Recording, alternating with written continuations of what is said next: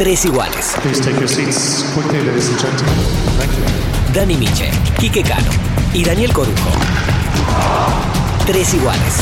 Tenis on demand.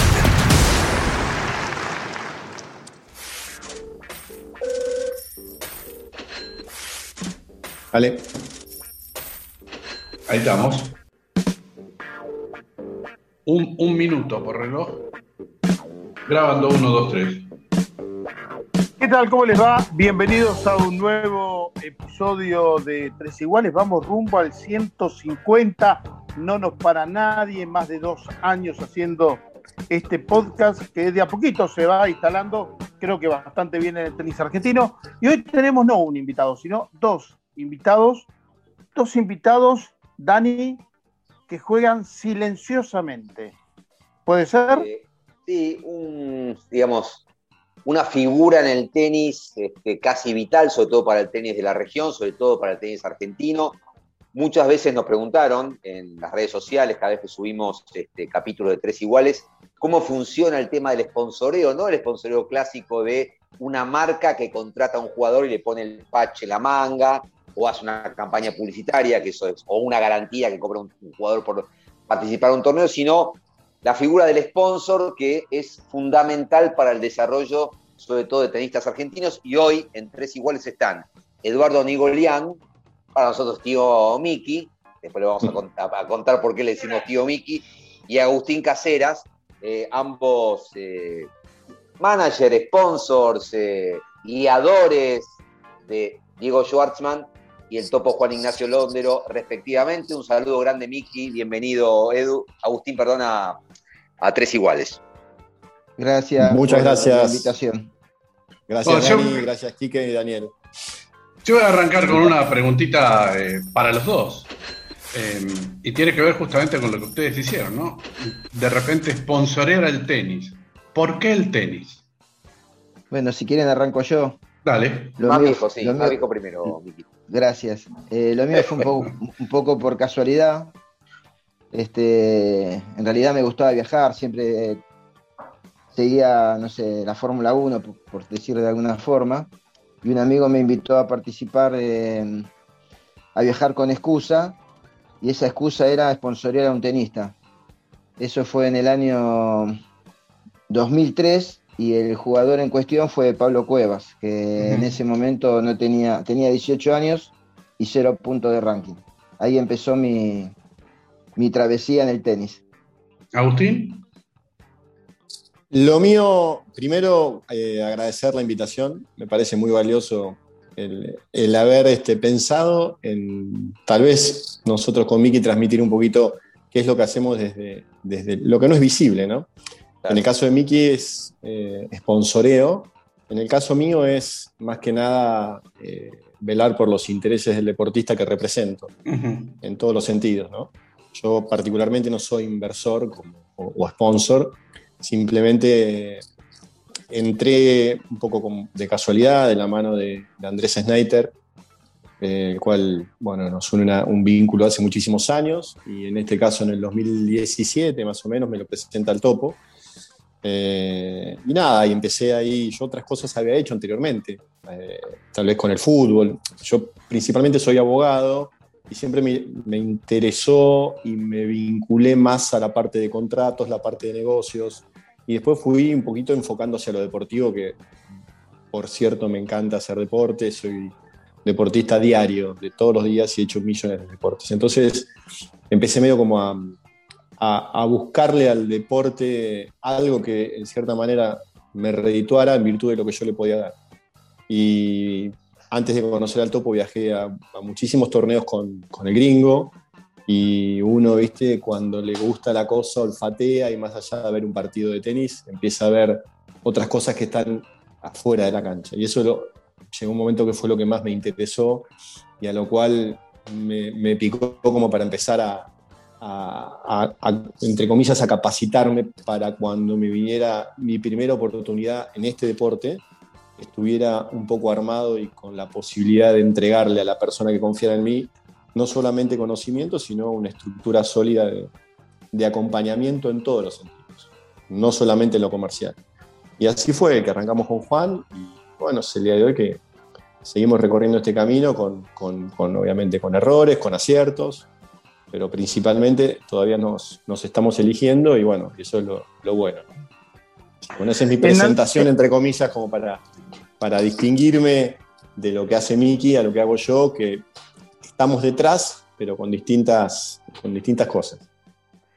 En algún momento en Tres Iguales tuvimos a Leo Alonso, Miki, que en, un momento armó tenística para bancar 6, 7 jugadores y, armó un grupo, le juntó a, varios la cabeza como para armar este, un grupo y así este, a siete jugadores, entre ellos estaba Carlos Berloc y Leo Mayer. Lo tuyo es diferente porque vos estás con un jugador, eh, o con dos, eh, por, Pablo Cuevas. Em, ¿Qué fue lo que te llevó a decir, bueno, yo voy a invertir esta guita, o puedo invertir tanta plata, sin, sin, ser varios, solo vos? Bueno, en realidad, eh, en el caso mío somos cuatro socios que, como dije antes, uno de ellos, Alejandro, me invitó a participar de un proyecto. En este caso había sido Pablo Cuevas, mm, al cual Kiko Carruter lo había visto jugar, le hizo jugar en el Interclub en el Temperley Law Tennis y eh, le hizo un contrato de, de sponsoreo por 10 años, pero en realidad tampoco tenía la posibilidad de bancarlo. Entonces este, habló con, este amigo mío, al cual conozco hace muchos años, le dijo si podíamos ayudarlo él como coach y nosotros como sponsor a bancarle la carrera. Pablo empezó a jugar los primeros Future y a los cinco años ya ganó en el caso de él Roland Garros en, en dobles. Fue lo, lo, primero grande que ganó. Lo que mm, en este caso fue bancar a un tenista como un hobby. Y la realidad que con Pablo no fue muy bien. Y después eh, en ese también año 2008 surgió eh, por alguien, por un vecino de mi oficina, digamos, yo también soy abogado como Agustín, un vecino de, mi edificio me preguntó qué hacía, le conté que estaba con el tema del tenis, en el caso este de, de Pablo, y le resultó interesante y a los seis meses de esa charla me dijo que donde jugaba él, en el ACOAG, había un chiquito que decían que jugaba bien, me preguntó cómo era el tema del negocio y ahí fue que comenzamos algunas, primero lo hablamos con Fabián Blenchino, que era donde entrenaba Diego, y después tuvimos algo, que obviamente que nos habló muy bien del chiquitito, y después seguimos todo el diálogo con, con Ricky Schwartzman, el padre, el cual siempre le digo a Ricky y a Diego que gran parte del mérito de que estemos con Diego fue por la insistencia de Ricky. Creo que ustedes lo conocen, saben que es bastante intenso y ha logrado en nosotros que decidiéramos apoyarlo. En un principio, creo que fue tipo marzo del 2008, dijimos, bueno, vamos a bancarlo de acá a fin de año, aunque hayamos hecho un acuerdo por muchos más años, que aún está en vigencia pero siempre con la posibilidad de que nosotros seamos lo que dijéramos, bueno, hasta acá llegamos, lo que te damos, bienvenido sea para vos, y no nos debes nada, pero fue pasando las etapas de una manera muy acelerada hasta, hasta llegar a lo que sabemos que soy. Y, yo, quería, sí, yo quería preguntarle a Agustín, que si bien eh, eh, el modus operandi es distinto, recién lo, lo comentabas vos mismo, Agustín, con respecto a Miki, a vos te tocó también eh, por, características del topo, ser una especie de padre. Este, vos sos el casi, no sé si tiene padre biológico, la verdad es que desconozco el topo, pero a vos te ha tocado acompañarlo. Conocemos toda la historia del topo porque lo ha contado mucho, aquellos problemas que tuvo con una novia, lo pendiente que estaba cada vez que iba a un torneo Challenger a que haya wifi para ver si podía chatear con la novia, esto que viajaba con la máquina de encordar para, en, la valija para ahorrarse unos mangos en el encordado, que tenía que tomar batidos para engordar porque es muy flaco y a vos te tocó hacer un acompañamiento muy desde lo personal también, ¿no? Básicamente, primero ese acompañamiento lo hace perfectamente el gringo.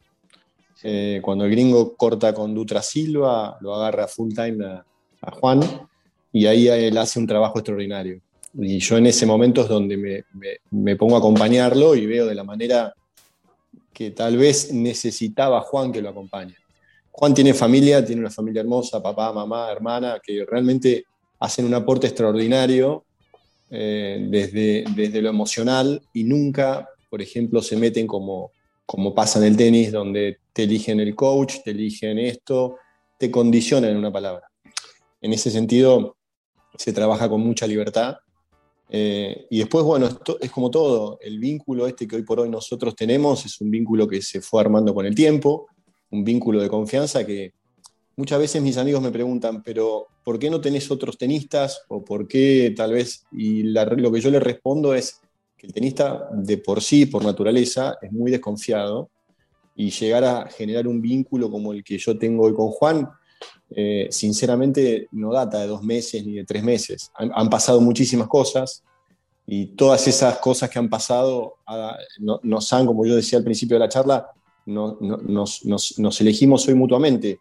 Yo para seguir trabajando con él y, él también, ¿no? Pero eh, se le dedica muchísimo tiempo. El jugador requiere mucho tiempo más allá de estar en la cancha, que eso en la cancha lo hace el coach, fuera de la cancha, eh, mucho tiempo. Y bueno, yo hoy por hoy más allá del vínculo laboral, nos queremos mucho y compartimos otras cosas que a él lo ayudan a crecer, a mí me ayudan también a, encontrarle muchas veces el punto de equilibrio para que él pueda tener la mejor performance dentro de la cancha. Y después, bueno, a lo largo de todo este tiempo hemos, hecho muchas cosas eh, de, organización, básicamente. Eh, porque lo que es la parte comercial en sí, la gestión de negocios para lo que es un deportista, llámese Juan, llámese Diego o, Rafa, atrás tiene que haber un andamio de, sustento muy importante, porque no deja de ser un producto comercial, porque nosotros, más allá de cuidar lo que yo decía anteriormente, también la obligación y obviamente lo que vivimos nosotros es generarle negocios para que en consecuencia pueda ganar plata él, pueda ganar plata yo quien, quien lo estoy representando. Y eso requiere muchísimas cosas, desde un buen vínculo con la prensa, eh, estar con una agenda, te diría, bastante importante de marcas o de, o de, dueños de empresas, donde vos puedas, en cierta manera, ofrecerle a quien representás y que sea una figura o un producto, entre comillas, agradable para que se pueda identificar el jugador con la marca. Nos pasó eso ya hace como dos años con dos marcas que nos siguen acompañando independientemente de los resultados. Y, eso, a mí particularmente como, como, representante del deportista, me genera cierta satisfacción porque eh, hemos generado, como te digo, vínculos más allá de sponsor de, en lo personal. Los hemos invitado a torneos afuera, son como si fuera parte del equipo. Y eso hace que el jugador en cierta manera tenga un grado de contención en todo. No es que está solo con su raqueta. Levanta la vista y tiene o a su, o a su preparador físico o coach en el banco y sabe que afuera hay un esquema o una estructura armada que también lo está cuidando. Básicamente eso es lo que, lo que, hemos, lo que hemos hecho desde hace tres años prácticamente que venimos trabajando juntos. Les voy a hacer una pregunta eh, en base a algo que, que escribí hace ya bastantes años. Y tiene que ver con respecto justamente a la aparición de de los sponsors. En aquel momento, me acuerdo, la, nota la titulamos Los padrinos eh, del tenis, que eran eh, que empezaban a aparecer en una función similar a la que tenés vos, Vicky, ¿sí? de sponsors que, iban y apoyaban a los jugadores. Pero en aquel momento parecía que más que apoyar a los jugadores, más que nada por la participación de algunos de estos sponsors, era como que le apostaban a las patas de un jugador como a las patas de un caballo. ¿sí? La pregunta hacia, hacia vos es, si vos notaste eso en un momento, si ha cambiado la forma de apoyo, si ha cambiado la visión respecto a los jugadores, y por otro lado, teniendo en cuenta esto que decías vos de, de las marcas, Agustín, ¿con cuánto chanta te, cruzaste en el camino? Porque con, con Dani, con los Dani hemos andado por el, por el mundo y sabemos de, que hay muchos que van y empiezan a representar jugadores o empiezan a aparecer cosas, ¿no? En Francia han aparecido algunos medios fantasmas que, a nosotros nos llamaba la atención, ¿no? Este tema de, esas apariciones que son medio fantasmagóricas y, y son medio chantas. Esa, bueno, esta me plantea las preguntas. hay algo que les quiero decir que, que tanto en el caso de Cuevas como en el caso de Diego, ninguno, ninguna, en, en ningún momento los tratamos como sponsor ni como un banco, digamos. Siempre, digamos, nuestra participación consistió, en principio, tanto cuando estaba con Kiko Carruter Pablo como cuando Diego empezó con Blenchino, en ir superando la, eh, digamos, la dedicación del entrenador hacia el jugador, sin desmerecer todo el apoyo que le puede haber dado Kiko o la, o la Academia Blenchino a, a Diego. Nuestro era, fue la búsqueda, independientemente de lo económico, era la búsqueda de tener siempre el mejor equipo. Entonces, nunca evaluamos al momento de sponsorear en un cuaderno tirar qué importe nos va a llevar durante un año este jugador. Fuimos encarando paso a paso la necesidad del jugador. He visto otros jugadores que tal vez le iba mal en un torneo o en una gira y automáticamente el sponsor le decía, gastamos mucho dinero, a la próxima gira tenés que viajar sin entrenador porque lamentablemente los costos son altos y necesitamos abaratar eh, eh, valores y el jugador tal vez viajaba solo. En el caso nuestro, cada vez que eso podría haber ocurrido, redoblábamos la apuesta y si tal vez viajaba el entrenador, tal vez le aportábamos a un preparador físico. Entonces, eh, siempre la apuesta nuestra fue no solo bancarlo en lo económico, sino también como apunta Agustín, en la parte de la estructura, en la parte del equipo, en la parte de la contención, en, no sé si le fue mal en algún momento o sufrió alguna lesión, que tenga absolutamente todo como para que el jugador eh, se siga desarrollando. Por eso cuando uno habla como sponsor, a lo mejor piensa que aporta una determinada cantidad de dinero y a cambio de eso eh, vienen exigencias. Por el contrario, en el caso nuestro fue apoyarlo en todo lo que iba necesitando. Y si algo fallaba, eh, bueno, eh, buscarle la vuelta como para que el jugador se sienta aún más contenido, acompañándolo a los torneos, cosa que por otro lado es una satisfacción, como le pasa a Agustín, acompañando al torneo y ver en persona cada cosa que, que va necesitando. Y otra cosa que en el caso personal no solo disfruto, sino que trato de observar es el comportamiento de todos los entrenadores con los distintos jugadores, ver cómo se van desarrollando las conversaciones, las, modalidades de trabajo de los distintos equipos. Todo eso a mí me, sirvió de mucho para aplicarlo eh, en mis jugadores, en mis representados o mis amigos, por llamarlo hoy día. Y el tema de... Sí, sí, sí, sí, Y el tema de, de esto, encontrarse con, eh, con toda gente seria o mucho chanta en el camino, ¿cómo les pasó, les ocurrió? Porque nosotros lo vemos cuando vamos a los y a mí particularmente, a mí a nosotros particularmente, después de ese Roland Garros del, 2019, eh, hubo que hacer zarandeo de, de, cosas que aparecían la verdad que no quedaba nada. No quedaba nada porque es verdad. A ver, no pasa en el tenis, pasa en todas las, en todas las actividades o disciplinas. Cuando hay un éxito y ese éxito es de manifiesto, siempre aparece gente oportunista, pero son los momentos que uno tiene que estar eh, más firme y si tiene conocimiento de lo que está haciendo, es muy difícil errarle. Porque hay, es decir, los oportunistas por sí son tipos encantadores, tipos que te vienen a ofrecer el oro y el moro, y si uno no está eh, sólido a nivel estructura de equipo compras, compras. Entonces, y después te llevas uno, una, dolor de cabeza importante. Gracias a Dios en ese momento nosotros evaluamos un par de cosas que habían llegado y los esperé, los esperé, los esperé y, en virtud del apriete que veníamos exigiendo para que mostraran, no mostraron. Entonces, decantó solo. Los dos minutos destinió, como yo digo.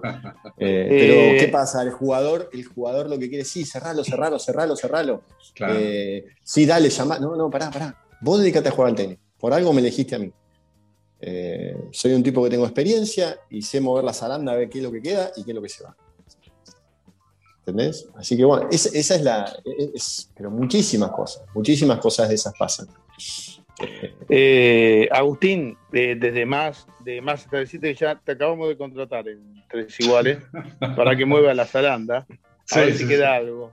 Este, no, le quiero, quiero preguntarle tanto a Agustín como a Miki, a Nicky, si alguna vez a sus jugadores lo vieron mal con, con el entrenador y le dijeron, che, estás mal, este, cambia, eh, hace tal cosa. Se metieron ustedes como sponsor barra amigos, barra consejeros en ese tema. ¿Les pasó alguna vez? En mi caso particular es un tema que, que en realidad lo manejo.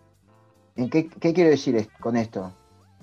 Cuando empezó, empecé con Pablo y hice una gira por DF y, Atlanta con, su viejo entrenador y vi cómo funcionaba, volví y automáticamente decidí hablar con el entrenador y mis socios y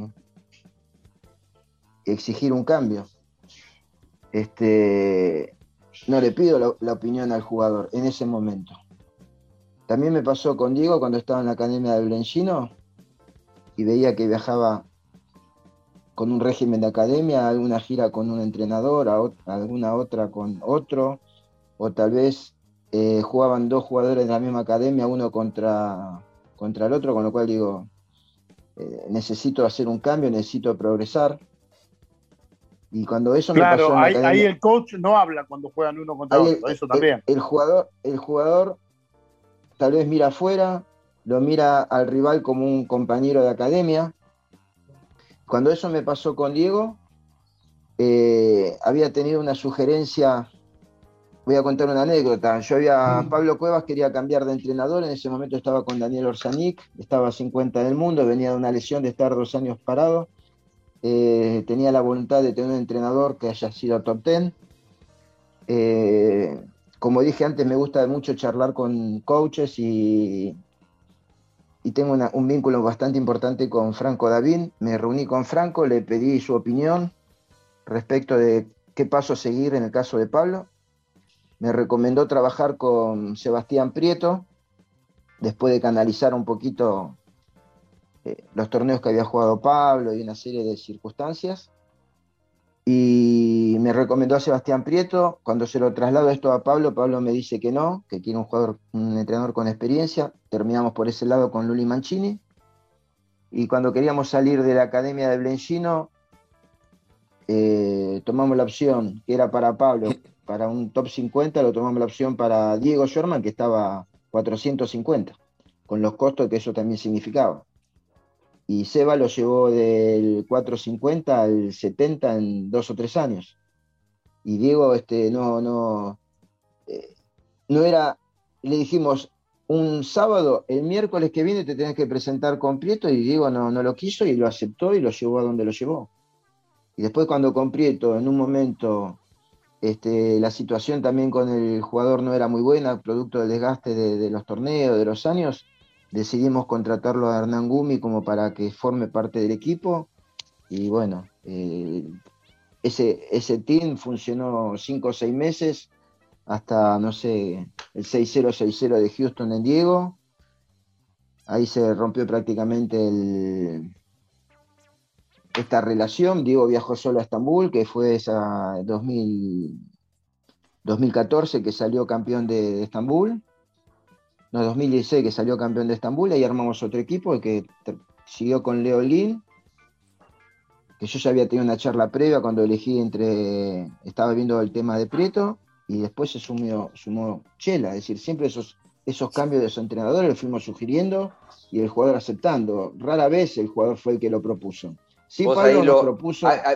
Ahí, Miki le habías pedido colaboración a, a Orsanic.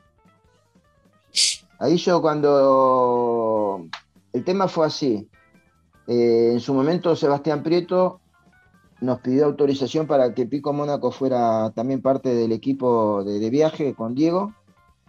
Lo aceptamos, entendimos que, que Pico desde su ex, casi no sé si era top 10, pero estaría 14, 15, podía sumarle en, en experiencia a Diego, lo aceptamos. Y cuando Diego rompe con Gumi, le pedí a Seba Prieto que por favor viaje a Estambul y Prieto me dijo que, en realidad podía acompañarlo hasta el lunes o martes o miércoles, porque se había comprometido con Pico a jugar la quali de acompañar la quali de Madrid. Y en realidad le dije que no eran las condiciones que habíamos hablado, que la prioridad era Diego, independientemente de que le habíamos aceptado que, que se incorporara que se incorporara a Pico. Y nada, ahí es, en ese momento le dimos las gracias por la labor desarrollada a Sebastián Prieto, del cual Diego aprendió muchísimo, sobre todo el orden y la calidad de persona de Prieto, nada que decir. Ahí le pedimos, este, cuando Diego se queda sin entrenador en Estambul, que lo jugó solo, este, le pedí una mano a, a Daniel Orsanic para que lo acompañe a, a Roland Garros, y Orsa nos dijo que en realidad este, él era el capitán de la Davis y no, no podía ayudar individualmente a, a un jugador. Pero Del Potro sí lo. A Del Potro le dio una gran mano. Eh, Ahí fue cuando le creció la nariz a Dani. Sí, un poquito. con- yo a Dani, a Dani también no tengo más que palabras de agradecimiento porque fue entrenador de Pablo Cuevas, Sí, claro. eh, también co- contratado por, por nosotros durante seis años. Y fue un excelente profesional y creo que fue de gran utilidad para Pablo.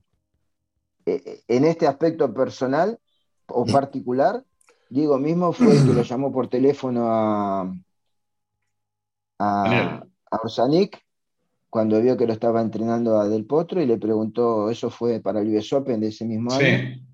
Le dijo, Dani, ¿cómo es, cómo era eso que, que no podías entrenarme a mí por ser capitán de la Copa Davis y estás en la cancha de al lado a la que estoy entrenando yo, junto con Delpo? Le dio las explicaciones, en realidad tampoco es que le pedimos nosotros que lo haga Diego, pero la personalidad de Schwarzman ya la conocemos, Mm. Va al frente, sí. que El la enano va al conocen frente, todos. sí.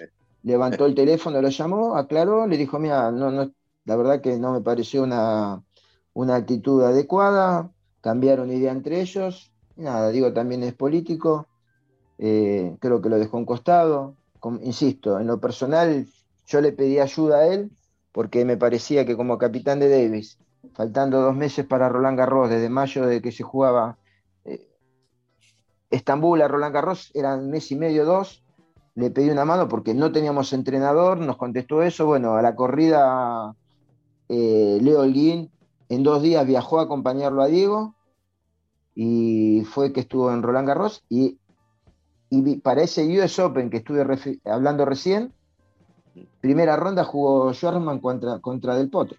O sea, Claro, me acuerdo. Nada. eh, para nosotros fue una buena experiencia porque jugar contra Del Potro en el US Open fue excelente, pero a nivel coach hicimos una presentación con, con Leo Holguín, cuando tal vez la ayuda se la habíamos pedido también a, a Daniel Rosanic, que tampoco es que estuvo en el banco de Del Potro, pero sí lo vimos entrenando en la misma, en la misma cancha junto con Juan.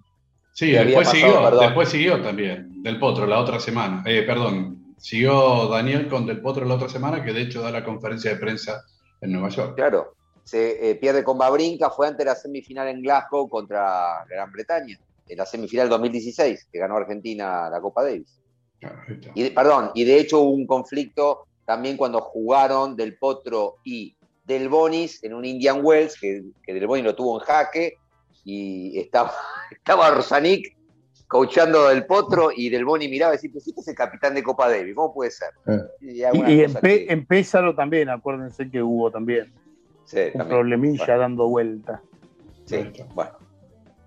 Y le quiero preguntar también a Agustín la misma pregunta, ¿no? La, que le respondió recién eh, Vicky. Eh, ¿Cómo es tu relación a la hora de elegir un coach con Juan y Londero, por ejemplo, que además tuvo tres en poco más de un año? Mm, Bueno, a ver, no soy el que lo elijo.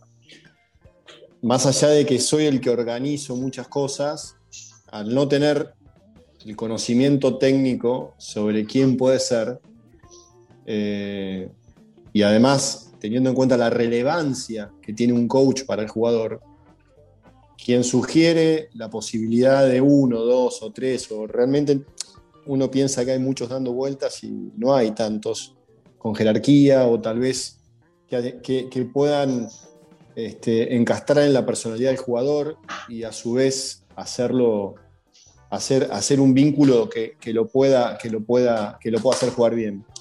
En el caso cuando, cuando nosotros este, dejamos, eh, cortamos con Andrés Sneiter, eh, que él siguió con Cristian Garín, eh, como hizo Miki, ¿no? Bueno, yo hablé en un momento con Miki, Miki me sugirió algo, después hablé con Gastón Gaudio, después hablé con Franco Davín, y, y bueno, tiramos arriba de la mesa lo que estaba disponible y obviamente quien elige es el jugador.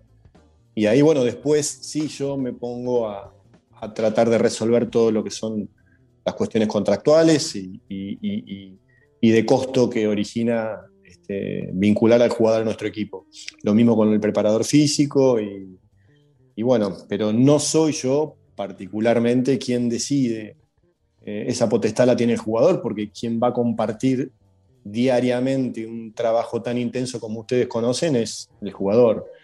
Así que a mí particularmente me tocó eh, sugerir y una vez que el jugador eligió, ahí sí sentarme con el elegido para poder este, arreglar las condiciones comerciales y que él en definitiva también me contara por qué lo tomaba en ese momento a Londero, qué es lo que veía de Londero, qué es lo que pretendía y hacia dónde lo quería llevar. Y bueno, nada, después de lo de Snater empezamos a trabajar prácticamente un año con Sebastián Prieto, que fue un año que a nivel técnico a Juan le aportó muchísimo, muchísimo, pero lamentablemente los resultados no nos acompañaron. Y bueno, con Sebastián hace cosa de dos meses este, terminamos excelentemente la relación por una cuestión de que bueno, no iba la cosa en el sentido de resultados, porque acá la, la verdad que quien manda son los resultados, porque llega un momento que cuando los resultados no los tenés, por más bueno que sea el coach, hay que, hay que dar un, golpe de timón. Y bueno, después de, Sebastián, este, justo Diego había dejado a Leo Holguín, eh, teníamos excelentes relaciones, eh, referencias de, Leo, lo llamé a Miki y le pregunté sobre Leo, y bueno, nada, arreglamos con Leo y bueno, ahora estamos transitando esta etapa nueva de, Leo, con, de Leo con Juan. Pero te reitero, nosotros particularmente, nosotros, como yo no soy el, que, el, inversor que contrato y pago eso, soy el que sugiero y en consecuencia armo el vínculo, me encargo de los pagos, de todo lo que es la parte organizativa. Yo lo que siempre trato de hacer es que el jugador esté 100% enfocado para mejorar, para estar al mil por mil cuando tiene que entrar a la cancha. Después las otras cuestiones, en virtud de la confianza que, que él me tiene, las manejo yo. Ese, es un rol distinto al, de Miki, ¿no? Porque bueno, lo que hace Miki y su grupo es, este, es distinto. Miki, nosotros no trabajamos en la FIP ni mucho menos y tampoco nos interesa que nos cuentes números de pérdida, ganancias, pero si nos podés contar, nosotros un poco conocemos, pero la gente que nos escucha, que siempre está interesada en cómo es el tema de sponsorio, cómo son los mecanismos, los arreglos típicos, eh, esto, este, esta unidad de negocio muchas veces se ve reflejada también en el golf. Me acuerdo con Sergio Supertino, que fue un iniciador de todo eso, con, primero con el Gato Romero, después con Ángel Cabrera. Este, conocemos algunos eh, casos del tenis eh, en su momento, con inversionistas privados, Beldi en su momento, después conocimos a, a Ducoté también esto no es matemático, no es que no hay un contrato modelo para todos, pero más o menos cómo, cómo es la ecuación del negocio. Pongo tanta, tanto durante tanto tiempo, después se devuelve de qué manera. No sé si nos puedes contar eh, almaceneramente posible, lo más almaceneramente posible. Va a ser medio almacenero. Este, Hay distintas modalidades de, de, de sponsoreo. De hecho, la, la manera que tuvimos con Cueva de trabajar es bien diferente a la, A la de Diego. Eh, en el caso de Pablo era... En los dos coincidimos con que los gastos que se generan de viajes, entrenador, eh, hotel, lo que fuera, lo, soportan los sponsors, sin obligación del jugador de pagar prácticamente nada.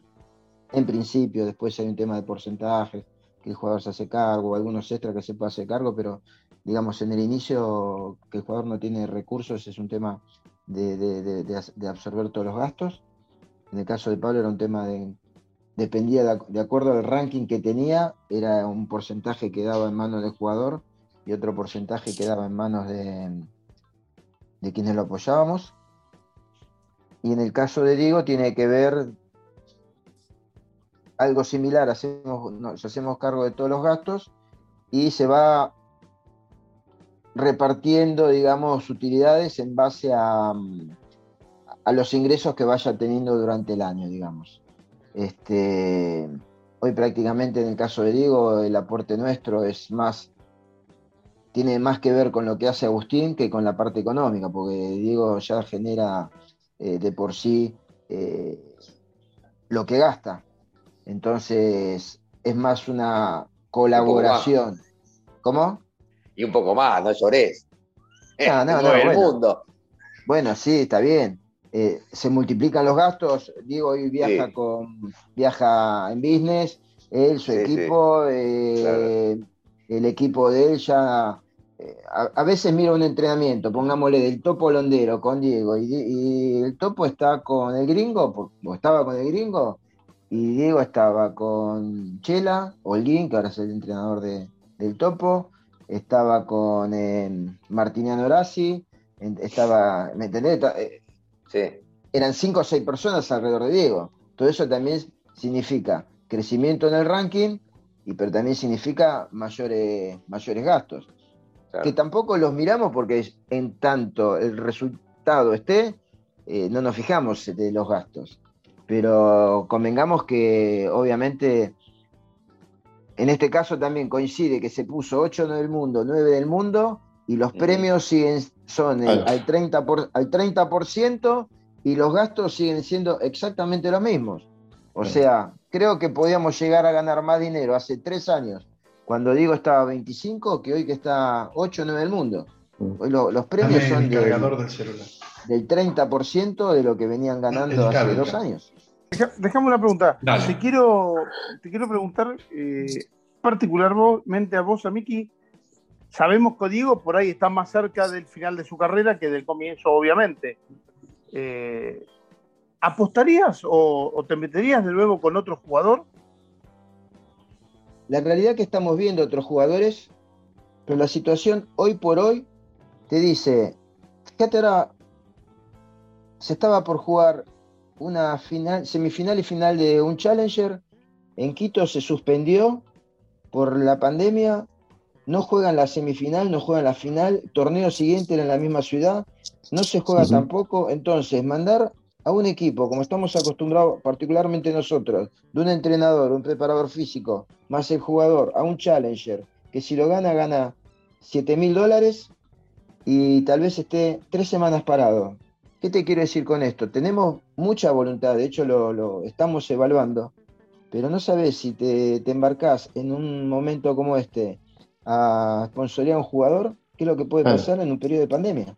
O sea, eh, eso nos tiene, estamos con mucha voluntad, con el conocimiento para hacerlo. De hecho, hablamos con Agustín tal vez de encarar algo juntos, pero en este momento en particular está bastante complicado por la situación del mundo. Recién hablaban de, contratos y de los, eh, de los entrenadores. También voy a hacer referencia a algunos años atrás, cuando empezaban estos, eh, digamos, cuando aparece la Legión, eh, donde los jugadores o, tenían algún manager o alguien de su familia, era el que contrataba a los entrenadores. dentro de, de, digamos, de los acuerdos estaban los viajes. Y los viajes siempre fueron un problema. Porque cómo se hacían cargo, quién se hacía cargo, y el mayor problema que tenía eran las millas. ¿sí? ¿Quién se quedaba con las millas de los viajes? Hubo un jugador que terminó su relación con un entrenador justamente por este problema. ¿Cómo, cómo llevan ese, esos acuerdos con los entrenadores? ¿Hay algún modelo tipo para un entrenador? Eh, cada entrenador tiene su modelo. ¿Cómo son esos acuerdos y a quién le quedan las millas? En el caso nuestro en particular, eh, nunca fue ni tema de discusión, ni se escuchó, ni se planteó ese tema. Sinceramente es un menudeo que no, no, no, no, no me causa ni la más mínima entidad de tocarlo. Considero que hay temas más importantes en el caso nuestro, pero lo que vos haces referencia lo he escuchado y, y bueno, es como todo. Eh, vos te sentás en una mesa de amigos a comer un asado y uno le divierte que hagas un vino de 4 mil pesos porque el flaco no toma vino y después tiene que pagar por ese vino que te tomaste vos. Yo también conozco situaciones, porque me han contado, de cómo te vas a tomar otra Coca-Cola. El jugador hacia su entrenador, porque el jugador le pagaba la comida.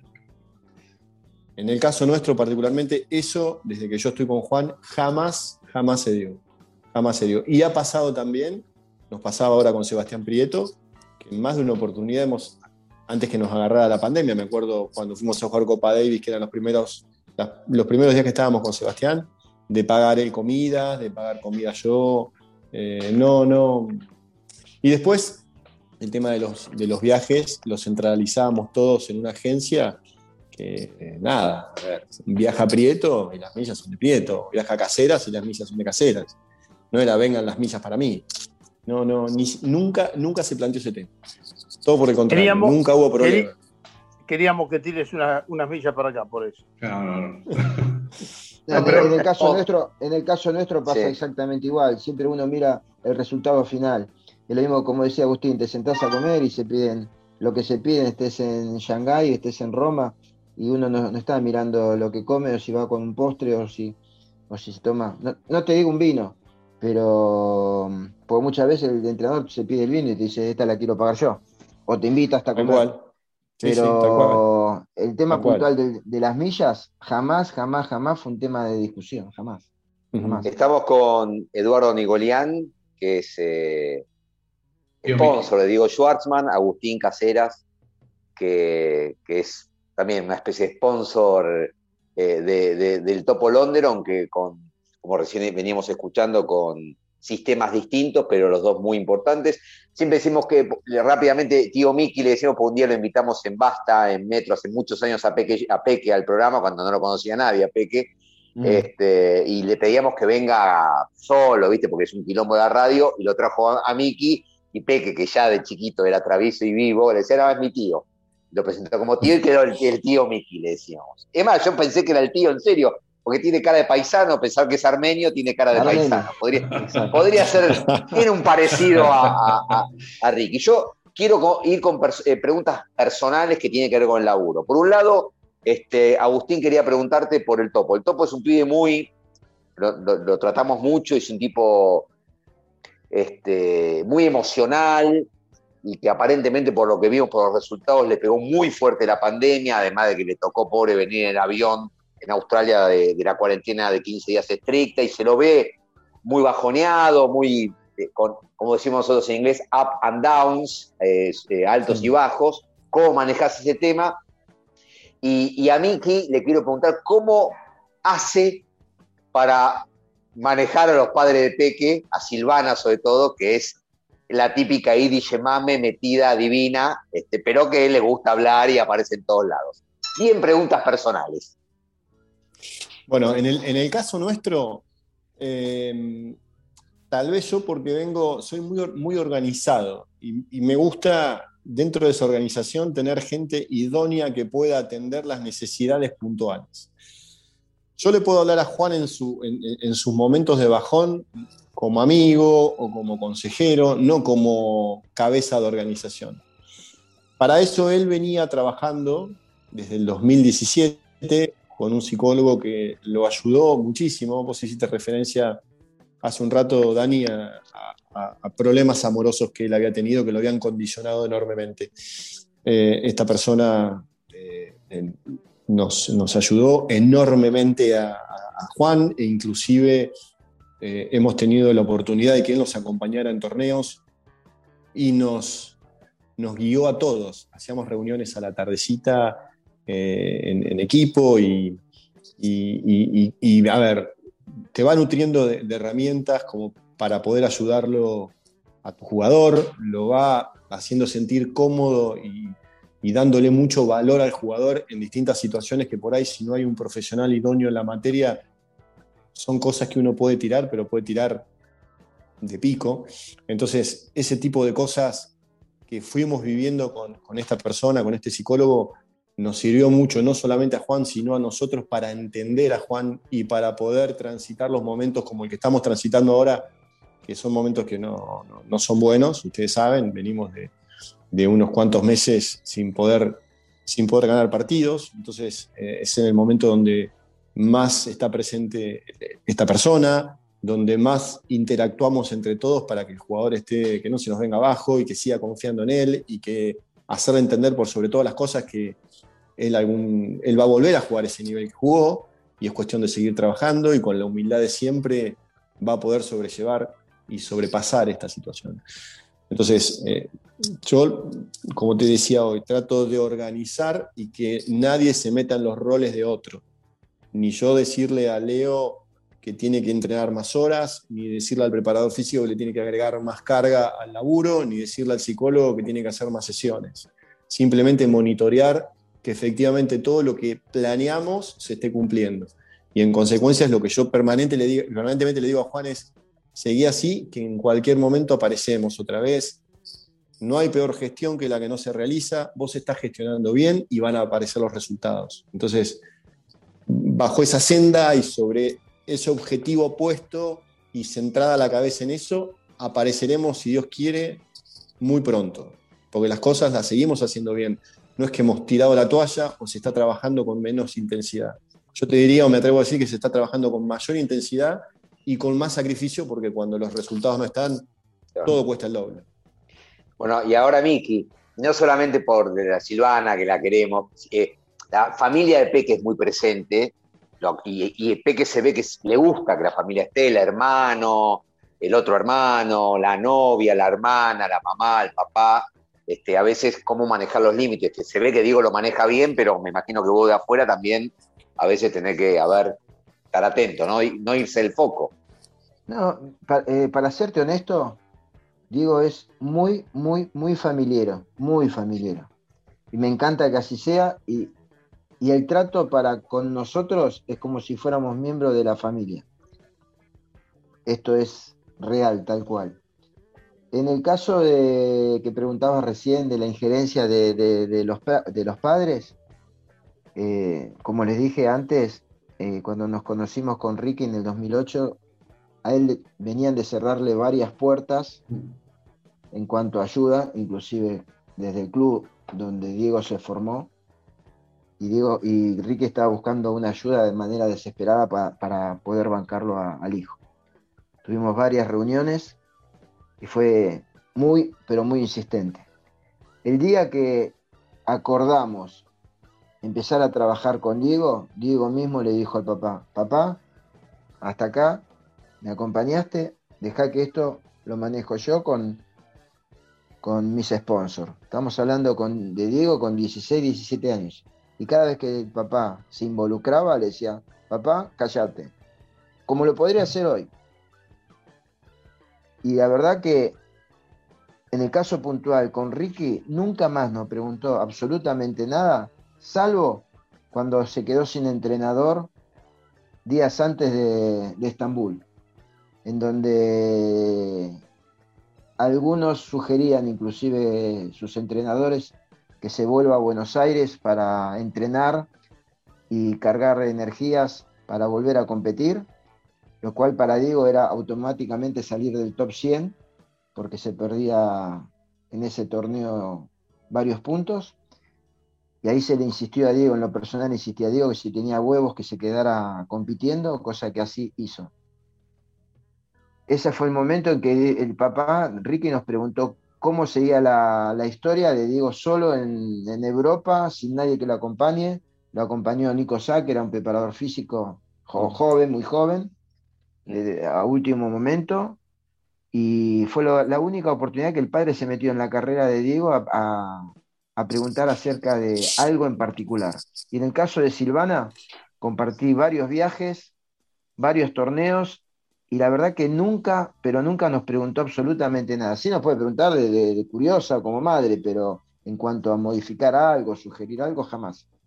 Eh, eh, es divina, es insistente y demás, pero nunca nos, nos tiró nada como para modificar alguna decisión o pregunta fuera de lugar. Ustedes vienen ya de hace varios años con el tenis, eh, tienen jugadores que ya tienen una trayectoria, y lo que estamos viendo en estos momentos, por la pandemia, por, eh, digamos, los avances tecnológicos, eh, los nuevos negocios, hay, hay como una transformación dentro del tenis, o por lo menos es lo que, lo que se llega a ver. ¿Ustedes ven esa misma transformación que puede haber en el mundo del tenis hoy? ¿En qué le cambiaría sus roles si este cambio es real, como por lo menos lo, estamos viendo, ¿en qué cambiaría sus roles y, qué hay que esperar para el futuro, digamos, en lo que es el negocio del tenis y los roles que tienen ustedes? Porque ustedes pueden ir ya marcando el camino a quienes vengan atrás, ¿no es cierto? Es decir, tenemos que apuntar a esto o tener esta visión. Mira, yo particularmente eh, me preocupa mucho eso y trato de, de ir en cierta forma corriendo atrás de la pelota para alcanzarlo. La verdad que hoy, al no tener los resultados que esperábamos, eh, no es lo mismo que cuando vos estás top 10 o, tenés todas las semanas cosas importantes como para, para, ofrecer a tu jugador o que te llamen. Eh, el tema de la organización, que yo hago hincapié permanentemente, es siempre estar un paso adelante y para estar un paso adelante eh, tenés que estar organizado. Eh, por ejemplo, la parte de, prensa, la parte de comunicación, la parte de, lo que es el, community manager, de, tener alguien que te pueda manejar bien las redes sociales. No olvidemos que hoy los, los, perfiles de Instagram son básicamente lo que en la época nuestra era el currículum vitae como para empezar a trabajar o para poder presentarse a un lado. Y eso, desde un momento diría, antes que Juan ganó Córdoba, cuando venía ganando Challenger, eh, en el, 18, yo ah, puse una persona donde le limó un poquito el perfil, donde le bajó fotos que no eran las acordes, donde lo, lo vistió un poquito, pensando que, la, que se iba a dar mucho más adelante y se dio muy rápido. Entonces, todas esas cosas de preparación para tener el auto de carrera al momento de la largada impecable es la labor el objetivo y lo que a mí me desvela permanentemente. De estar siempre acorde vestido para la situación, no que tenga que salir corriendo a buscar algo. Considero que nosotros estamos bien organizados para eso.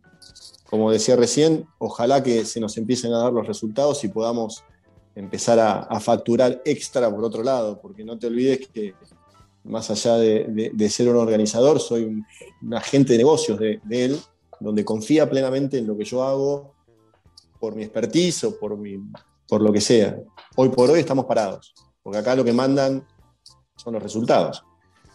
Pero bueno, creo que estamos parados, pero estamos agazapados para cuando se nos dé, se nos dé, ojalá sea pronto, ya tener el prototipo bien armadito, sin tener que estar con parches ni, ni, nada que tengamos que salir corriendo para la ocasión.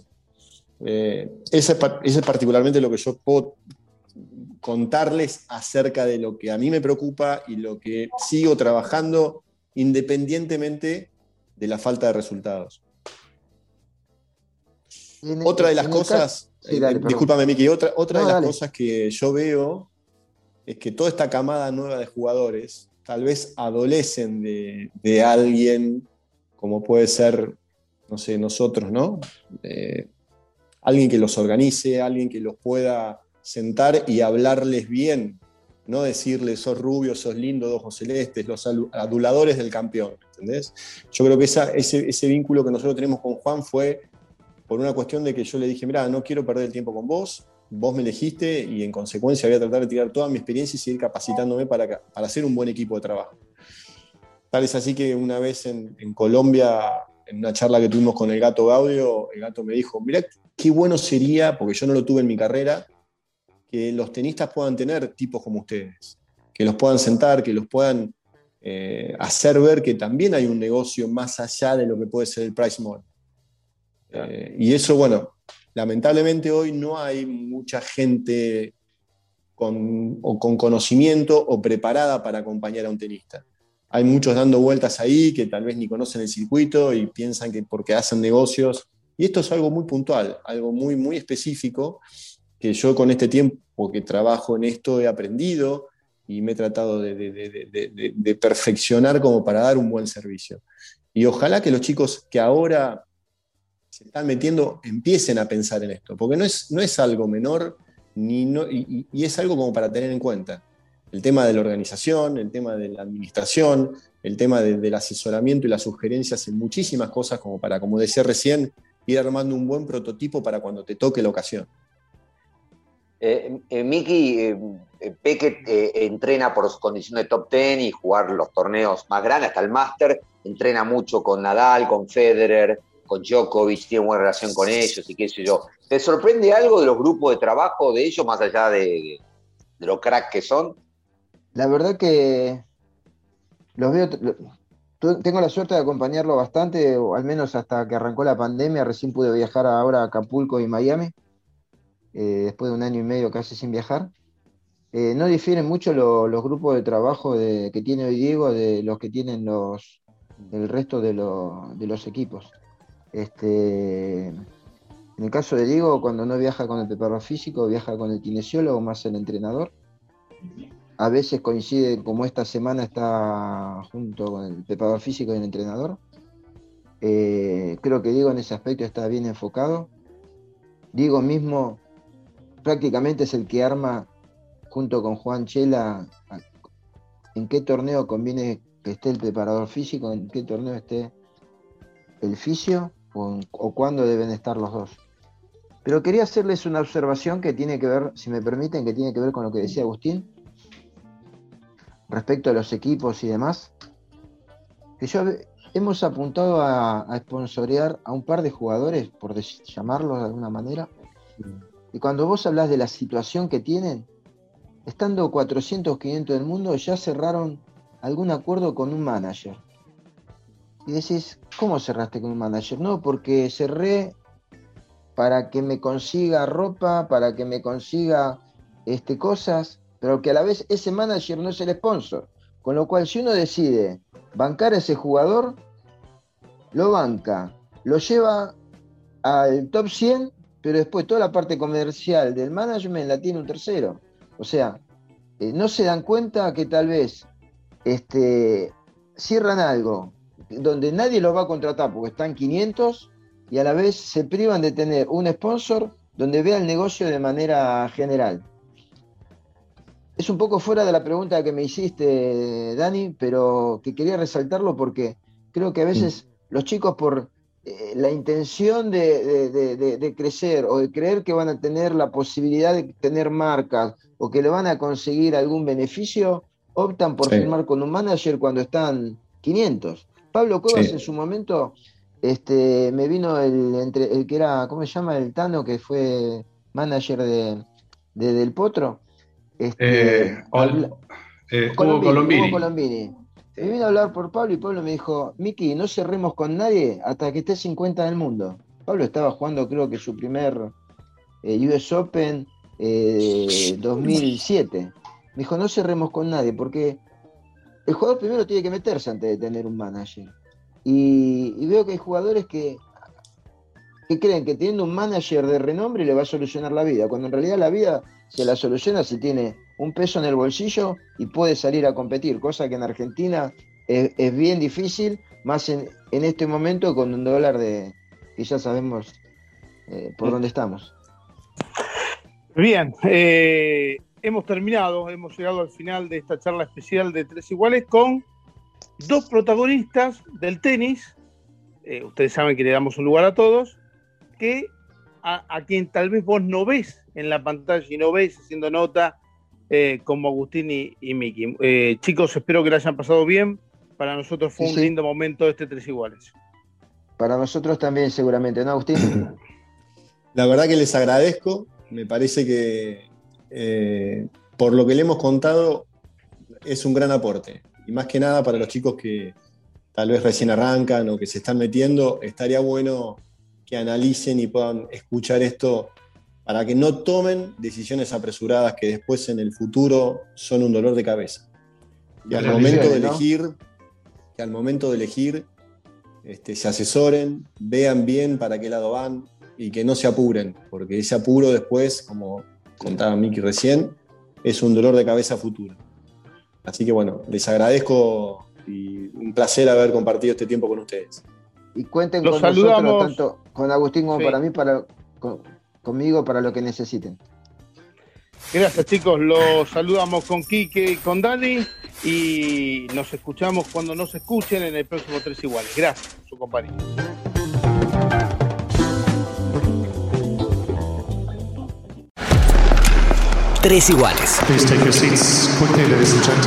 Thank you. Dani Miche, Quique Cano y Daniel Corujo. Tres iguales. Tenis on demand.